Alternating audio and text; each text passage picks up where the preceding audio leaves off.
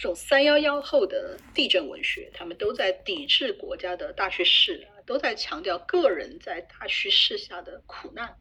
强调这个民众只有靠自己彼此之间的帮助，才能够治愈地震的伤害，走出地震的阴影，这样的一种叙事感觉，这种文学思想。那我觉得他当然他有他的道理，那因为的确就重要的事情再说一遍，就是三幺幺地震之后，日本政府的重建工作真的非常的一言难尽啊，所以你就算想让文学作者写赞美国家大叙事的这个作品，那么也没法写啊，因为这个它不现实。但这里又产生了一个新的问题，就是光是靠反对国家的大叙事，就能够自动一键形成属于民众的叙事了吗？就如果没有一种集体的大叙事在后面推动，就我们这些多种多样的个体，真的可以靠自己的小叙事就可以自动的团结起来的吗？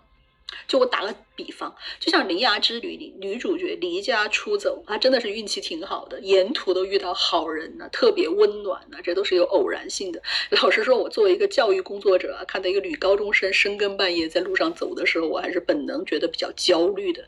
铃芽之旅》里的这个女主角，她可以靠自己的主角光环。但是在现实社会中，我们肯定要努力创造一个所有女高中生在离家出走后都可以顺利回到家的环境。就你要创造这个环境呢，光靠女主和她的姨妈以及路上邂逅的各种好人肯定是做不到的。她必然要靠国家和社会共同的努力。比如国家要打击犯罪，要创造良好的治安环境；比如社区学校也需要平时多多的关心家庭亲子关系，是吧？那这些话可能听起来有点爹味儿啊，但是现实其实就是这么的朴实啊。